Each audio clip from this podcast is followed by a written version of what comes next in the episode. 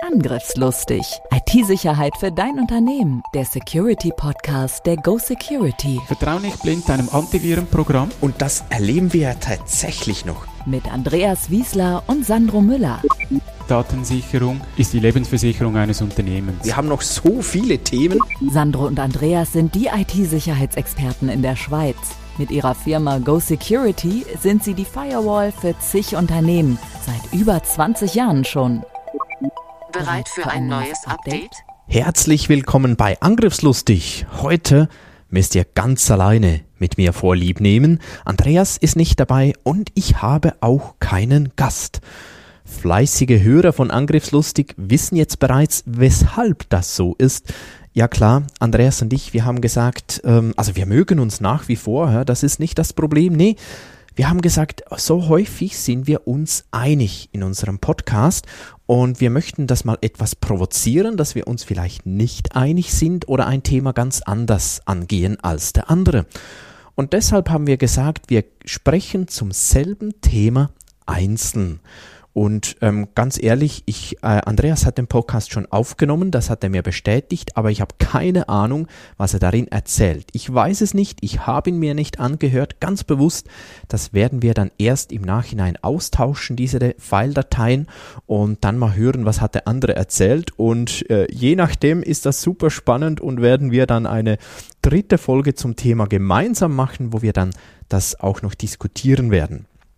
Das ist der Inhalt und ja, das Thema ist Kosten, die durch Cybercrime verursacht werden. Lassen wir doch mal einfach los tatsächlich, was sind überhaupt Kosten? Ich meine, da könnte man schon mal anfangen, was alles dazugehört. Dazu aber vielleicht später etwas mehr. Ich habe etwas recherchiert, ähm, weil am Ende des Tages ist es spannend, was ist denn weltweit? Und es gibt eine viel zitierte, ähm, ich nenne es mal Studie oder Publikation von McAfee die äh, so zwischen 2013 und 2020 die Kosten untersucht hat. Und wir starten da bei 2013 so ungefähr, ungefähr bei 300 Milliarden Kosten pro Jahr in Dollar, alles US-Dollar. 300 Milliarden, das wird dann so langsam gesteigert bis 2018 ungefähr knapp 500 äh, Milliarden weltweit und dann geht es doch etwas schneller, dann geht diese Kurve etwas schneller hoch, so auf knapp 1000 Milliarden, das wäre ja dann eine Billion, also nicht die Billion, die die Amerikaner dann ähm, verwenden, sondern in der deutschen Sprache die Billion 2020. Ist das viel? Hm. Naja, es ist natürlich immer ein bisschen schwer zu sagen, ist jetzt das viel oder ist das wenig. Ich habe euch aber mal so ein paar Zahlen rausgesucht. Ähm, was macht dann, oder äh, im Jahr 2020, da hatten wir nochmal zur Wiederholung knapp 1000 Milliarden Schaden weltweit. Was haben so bekannte Firmen an Umsatz gemacht in diesem Jahr? Microsoft 143 Milliarden also so rund 15 Prozent, etwas mehr, knapp 20 Prozent von diesem gesamten Schaden. Meta 120 Milliarden, also Meta ist ja da der Konzern, wo, wo äh, Facebook beispielsweise dazugehört. Apple 274 Milliarden oder Tesla damals, mittlerweile ist es deutlich mehr, aber damals 31 Milliarden Umsatz pro Jahr. Achtung, nicht Gewinn, Umsatz. Und die Kosten Cybercrime 1000 Milliarden. Boah. Also einfach mal, um das ein wenig einzuschätzen, die Kosten sind weltweit einiges höher als ähm, der Jahresumsatz 2020 dieser vier Firmen Microsoft, Tesla, Meta und Apple zusammen. Etwas schwieriger wird es dann, Zahlen zu finden ab 2020. Ähm, weil spannend wäre ja 2021, dann das aktuelle Jahr, ähm, zum Zeitpunkt, wo ich das zumindest aufgenommen habe, den Podcast, ich weiß ja nicht, wann du ihn hörst, haben wir 2022 und vielleicht sogar, wie sieht denn so ein Forecast aus? Ja, und tatsächlich ähm, ist es schon so, dass das immer mehr und mehr und mehr und mehr ansteigt, diese Kosten. Und ähm, im, im 2021 geht man dann schon davon aus, dass man so bei 2000 Milliarden war weltweit. Hm? Man geht davon aus, dass 2022 wir bei rund 6 Billionen, ich wechsle jetzt in die Billionen, ähm, sind ähm, und also 5, 6 Billionen und äh, das ist jetzt das aktuelle Jahr und nächstes Jahr 2023 bei rund 10 Billionen US-Dollar Schäden pro Jahr. Woher sind diese Daten? Ich habe hier diverse Quellen zusammengefügt und teilweise ähm, so die ganz groben Ausreißer mal weggenommen. Also 2022 so 5 bis 6 Billionen, unglaubliche Zahl, und ähm, im 2023 dann äh, 10 Billionen nächstes Jahr unglaubliche Zahlen. Äh, ob das dann wirklich so ist, werden wir am Schluss sehen. Das ist ähm, auch für mich etwas schwer, das eindeutig natürlich äh, zu bezeichnen, aber es sieht schon so aus. Was für mich eben auch spannend ist, wenn man das mal in, ins Verhältnis setzt mit den Ausgaben für IT-Security. Ich meine, die, die, die ähm, Kosten, um, um den ganzen äh, Quatsch wieder zu beheben, die, die steigen exponentiell. Die Ausgaben für IT-Security, also um sich davor zu schützen, die steigen aber auf bescheidenem Niveau ganz linear, irgendwo zwischen 2018 bei rund ähm, 100 äh, Milliarden Dollar ungefähr bis 2023 dann so bei 160, 180 ähm, Milliarden Dollar geht man davon aus, ziemlich linear. Eigentlich wäre das kein Problem, es wäre sogar gut, wäre das so in Ordnung. Ist es aber nicht, weil wir es ja nicht in den Griff kriegen mit diesen Ausgaben für IT-Security. Äh, zumindest sieht es im Moment ganz danach aus. Für die Schweizer unter euch, ich habe mal noch Zahlen herausgesucht. Ja, wie hoch waren dann die Schäden in der Schweiz? Ey, es ist ziemlich schwierig, hier an ähm, Zahlen zu kommen in der Schweiz. Wir haben ja keine Meldepflicht bis heute für, für Cybervorfälle. Ähm, äh, um wieder das Jahr 2020 mal zu nennen, als Vergleich geht man davon aus, eben je nachdem 1,5 bis 2 Milliarden Schaden. Ich vermute, es ist eher etwas höher und um das wieder ins Verhältnis zu setzen, ist das für die Schweiz viel. Naja, das sind ungefähr so 2 bis 3 Promille des sogenannten Bruttoinlandprodukts. Ja, und dann finde ich eigentlich schon, ist das ganz schön äh, viel. Jetzt gibt, gibt es aber noch aktuelle Studien zum ganzen Thema von, von ähm, Bitkom. Das sollten jetzt die deutschen Kolleginnen und Kollegen äh, hier im Podcast wieder kennen. Die Bitkom, das ist eine Organisation in Deutschland, also nicht eine äh, staatliche ähm, Stelle oder so, sondern äh, soweit ich das weiß, vielleicht sind die äh, auch noch staatlich unterstützt, aber eigentlich eine unabhängige Organisation. Und die haben im August, glaube ich, war das, haben die eine Studie rausgebracht und haben dann gesagt, hey, rund 200, jetzt weiß ich gar nicht mehr, ich glaube 220 Milliarden, ganz genau, ähm, war das 220 Milliarden Schäden durch Cyberattacken in Deutschland 2020. In, nur alleine in Deutschland. Das finde ich dann schon krass viel. Also ganz ehrlich, das finde ich so richtig viel. Und wenn wir mal versuchen, das wiederum ein wenig ins Verhältnis zu setzen, ähm, ich habe mir erlaubt, das so über das Bruttoinlandprodukt dann ein wenig zu vergleichen. Wo stehen wir dann ähm, eben äh, im, im, Vergleich äh, äh, mit der Schweiz zum Beispiel, im Vergleich zum Bruttoinlandprodukt. Und ähm, Bruttoinlandprodukt in Deutschland ist 3,8 Billionen. Und ähm, also 2020 war das alles, glaube nee, das, das war zwei, das ist aktuell, glaube ich. So, nee, jetzt muss ich aufpassen, dass ich da nichts verdrehe. Es sind etwas zu viele Zahlen für mich. Hey, wie viel BIP das auch immer, müsst ihr euch nicht merken, aber wir reden dann von ungefähr 5% des Bruttoinlandprodukts. Ist krass viel. Mal angenommen, jede Firma in Deutschland würde im Durchschnitt 5% Gewinn vom Umsatz machen, dann würde der gesamte Gewinn aller Firmen zusammen aufgebraucht werden, um diese Schäden zu bezahlen. Einfach, dass ihr euch das mal so ein bisschen vorstellen könnt, wovon wir hier sprechen. Und ich meine, das ist dann schon, finde ich zumindest, sehr, sehr krass viel. Und wenn wir das umrechnen mal ähm, auf die Schweiz, dann wären wir bei Schäden von rund 5 Billi äh, Quatsch, von 43 Milliarden. Ist dann schon deutlich mehr als die 2 Milliarden, die man offiziell findet. Ich finde, die 43 Milliarden sind vermutlich etwas hoch und die 2 Milliarden vermutlich, gut, das war 2020, äh, aber das ist vermutlich etwas zu wenig. Vermutlich liegt die Wahrheit irgendwo dazwischen, ich würde mal sagen, so bei, bei 10, 15, vielleicht 20 Milliarden Schäden in der Schweiz. Aber ganz ehrlich, das ist so ein verzweifelter Versuch, das umzurechnen. Ob man das überhaupt so umrechnen kann, mag ich schon mal wieder in, selbst in Frage stellen. Einfach, dass wir diese Zahlen etwas einordnen können. Und weltweit wären wir dann ähm, dieses Jahr 2022 bei 4,9 Billionen wenn wir diese 2000, äh, 220 Milliarden äh, aus der Studie von Bitkom umrechnen. Und das würde dann äh, eben schon wieder sehr, sehr gut auf das passen, was ich vorher gesagt habe aus anderen Studien, die ich zusammengesucht habe. Eigentlich ist alles 0 und 1.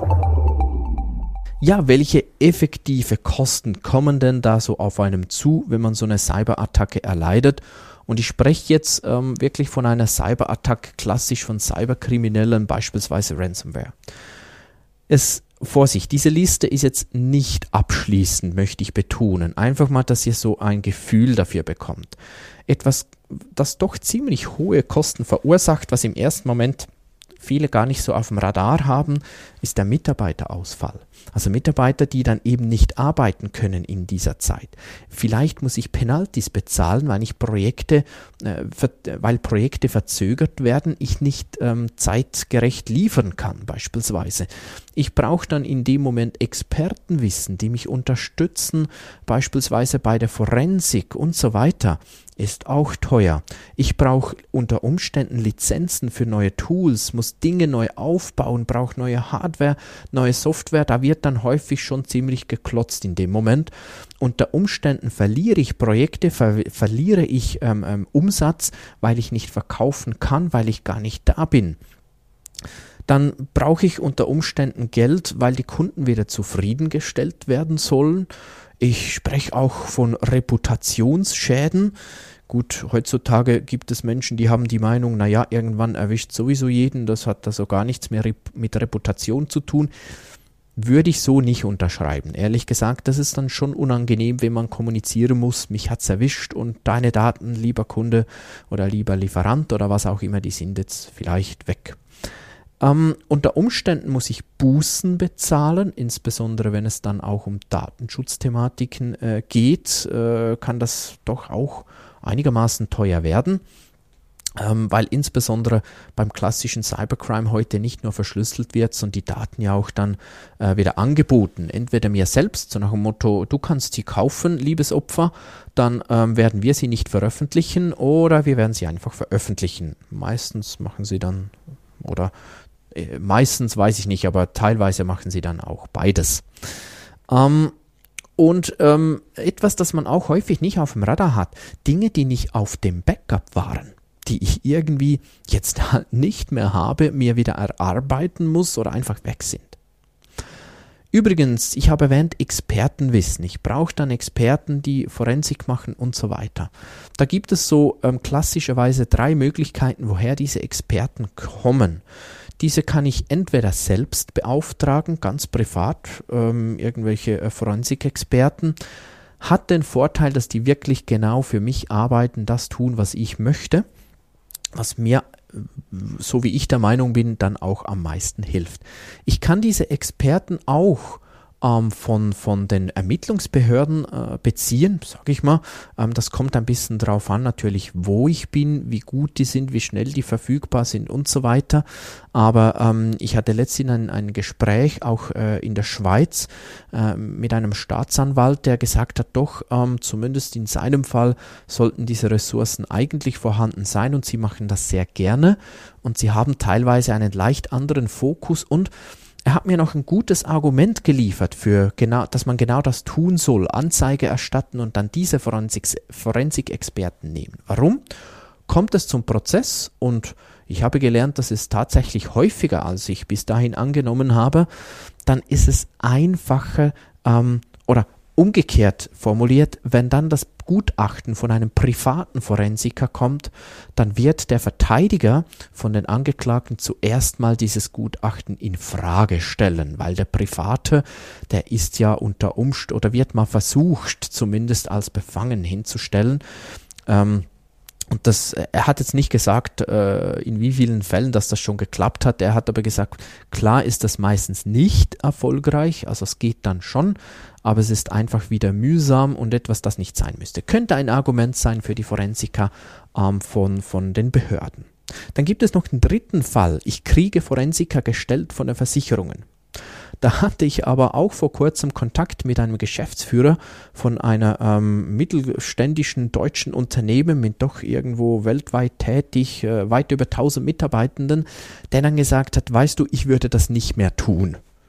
Ich war etwas erstaunt und sagte, waren die nicht gut? Er hat gesagt, weiß ich nicht, aber sie haben nicht für mich gearbeitet, sondern für die Versicherung. Und das war jetzt seine persönliche Erfahrung. Jetzt heißt dann schon wieder, der Sandro immer gegen die Versicherungen. ähm, nein, ich bin nicht gegen Versicherungen. Ich erzähle hier nur etwas weiter, dass äh, diese betroffene Person erlebt hat. Der hat gesagt, weißt du, die haben primär gesucht nach Hinweisen, warum die Versicherung nicht bezahlen muss, warum das nicht unter die Versicherung fällt. Und das fand er nicht so witzig. Er hat die dann ausgetauscht gegen private Experten jetzt in seinem Fall. Ähm, Nochmal, ich bin nicht gegen Versicherungen, ich wollte euch das aber auch nicht vorenthalten, weil das war seine Erfahrung. Er hat auch gesagt, ähm, ja, so mindestens 10% von einem Jahresumsatz kostet sowas. Ich denke, das war jetzt schon eher auch eine Firma mit eben äh, weit über 1000 äh, international tätig. Ich würde sagen, bei kleineren Unternehmen kann es deutlich mehr werden. Da würde ich eher sagen, da sind wir schnell mal bei 20 bis 30 Prozent des Umsatzes, was sowas kostet, im Extremfall mehr. Also mal angenommen, deine Firma macht eine Million Umsatz pro Jahr, dann wären das so 200 bis 300.000 ähm, Franken oder Euro, wie auch immer, das spielt ja dann keine Rolle die das kostet. Also die Kosten sind schon nicht zu unterschätzen. Das ist wichtig für dein Backup. Ja, ein kleiner Einschub noch. Soll ich dann nun bezahlen, wenn ich erpresst werde? Ja oder nein? Ähm, es spricht vieles für Nein, ein paar wenige Punkte vielleicht für Ja. Klar, ähm, behördliche Institutionen, äh, die, die empfehlen ganz klar nicht zu bezahlen. Auch ich äh, bin schon der Meinung, wenn es irgendwie geht, würde ich auf keinen Fall bezahlen. Weil ich unterstütze natürlich ansonsten, wenn ich bezahle, ich unterstütze ich organisiertes Verbrechen, Kriminalität und je nach Ansichtsweise und Definition gar Terrorismus. Und Vorsicht, das ist auch der Grund, warum es in einzelnen Ländern durchaus verboten ist zu bezahlen weil ich dann eben äh, nach deren Definition den Terrorismus unterstütze. Und da muss ich aufpassen. Ne? Also egal was ich tue, bevor ich bezahle, sollte ich ähm, mich da schon äh, äh, vergewissern, ist jetzt das allenfalls verboten, das wäre gefährlich. Und Gemäß Ermittlungsbehörden, auch wieder die Kontakte, die ich habe, ist es mittlerweile wirklich belegt. Also das äh, habe ich von mehreren Quellen eigentlich so bestätigt erhalten mittlerweile, die, die da am Ball sind, dass wenn ich einmal bezahlt habe, dann kommen die schon wieder. Ähm, es ist dann schon bekannt, dass ich bereit bin zu bezahlen, dass ich erpressbar bin und das sollte ich schon auch im Hinterkopf haben, wenn ich diese Entscheidung zu fällen habe. Gibt es Gründe, die dafür sprechen, zu bezahlen. Ich glaube, wenn es wirklich die einzige Möglichkeit ist. Wenn ich sage, hey Mist, ich habe da ein Riesenproblem mit dem Backup, krieg das nicht zurück, ähm, irgend sowas, äh, ja, dann werde ich bezahlen müssen. Ich glaube, die Erpressung von wegen, ja, damit es nicht veröffentlicht wird, die Daten, die geklaut worden sind, da muss ich mir gut überlegen. Selbst wenn ich davon ausgehe, das Erpressergeld ist günstiger als der Reputationsschaden. Wenn die dann wiederkommen und die, ob die die Daten löschen, weiß ich ja nicht. Die können das dann, und das wurde auch schon mehrfach gemacht, parallel trotzdem noch anbieten im Darknet. Ähm, ja, dann habe ich doppelt verloren. Dann habe ich bezahlt und die Daten sind dann trotzdem öffentlich. Und ähm, ich kann ja keinen äh, Vertrag einklagen. Ich kann nicht sagen, ja, wir hatten doch eine Abmachung und das Einklagen vom Richter, weil das sind ja Kriminelle. Also, ähm, ja, wenn es irgendwie möglich ist, würde ich das halt wirklich, wirklich, wirklich nicht tun. Und deshalb ist es auch so wichtig, oder äh, auch deshalb ist es so wichtig, dass ihr euer Backup auch regelmäßig eben getestet. Weil ich glaube, etwas vom Ärgerlichsten ist es, wenn ich davon ausgehe, ich habe ein gutes Backup, dann passiert was. Das muss übrigens nicht unbedingt Cybercrime sein, kann auch etwas anderes sein und dann funktioniert mein Recovery nicht. Das darf nicht sein und deshalb Recovery-Tests sind extrem wichtig. Bitte versteht mich nicht falsch, dass bei weitem nicht die einzige ähm, äh, Maßnahme, die ihr für eure Sicherheit unternehmen sollt. Natürlich nicht. Schreib dir das auf die Festplatte. Ja, lasst mich ähm, das ganze Thema beenden mit folgenden Worten. Mit der IT-Sicherheit ist es wie mit der Gesundheit. Sie wird erst dann wichtig, wenn du sie nicht mehr hast. Und hast du sie zurück, wird sie mit jedem Tag etwas weniger wichtig. Angriffslustig. IT-Sicherheit für dein Unternehmen. Der Security Podcast der Go Security. Wie schütze ich mich vor Cyberkriminellen? Welche Passwörter sind sicher? Und was kann passieren, wenn ich gehackt werde? Bleib dran, abonniere jetzt den Podcast. Mehr Antworten gibt es in den nächsten Folgen mit Andreas Wiesler und Sandro Müller. Weitere Updates und Tipps auf gosecurity.ch.